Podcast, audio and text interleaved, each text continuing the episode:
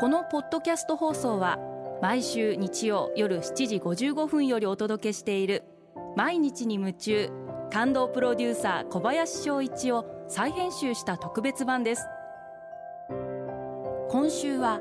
感動でヒット商品を生み出すをモットーに会社を経営している小林さんがあなたの仕事のお悩みや相談にお答えします。アルビオンの小林翔一です。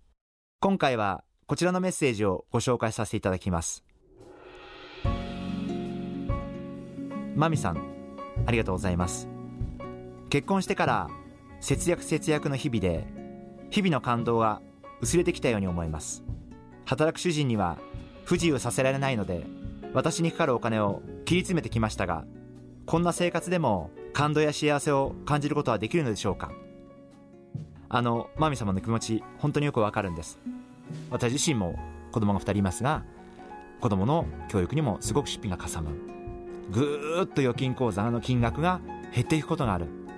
うわー減ってきた減ってきた。どうしよう。苦しいけどニコニコしながら生活していることが数年前まではしょっちゅうありました。一つご理解していただきたいのは収入が多い方が本当に幸せかということを考えてみると私は収入が多い少ないで楽か楽じゃないか決まるとは一切思っていません。もちろんお金がたくさんあればねいいお店も行けますしもしかしたらいいお洋服も買うこともできるかもしれないしそれはそうなんです。でもやっぱり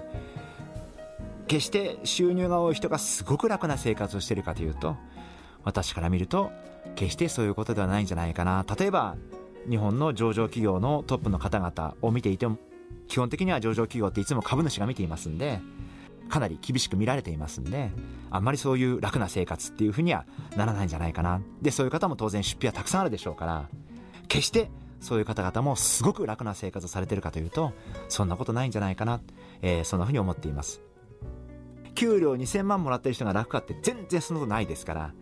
逆に今給料1500万2000万ある方の方が大変だったりしますから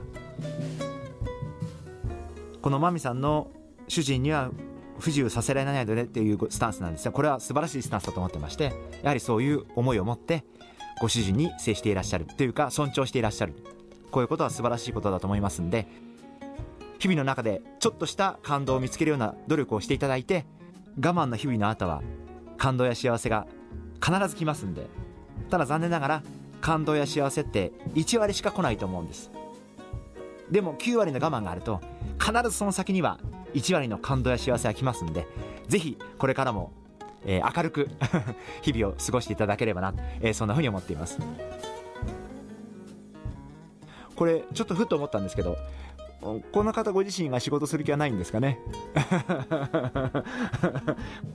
もしかすると外で働かれるのが嫌だっていうご主人もいたりするああそうですよね。そうですよね。うん。でもねそういうご主人も多分お話し合いすればご理解いただけることもあるだろうし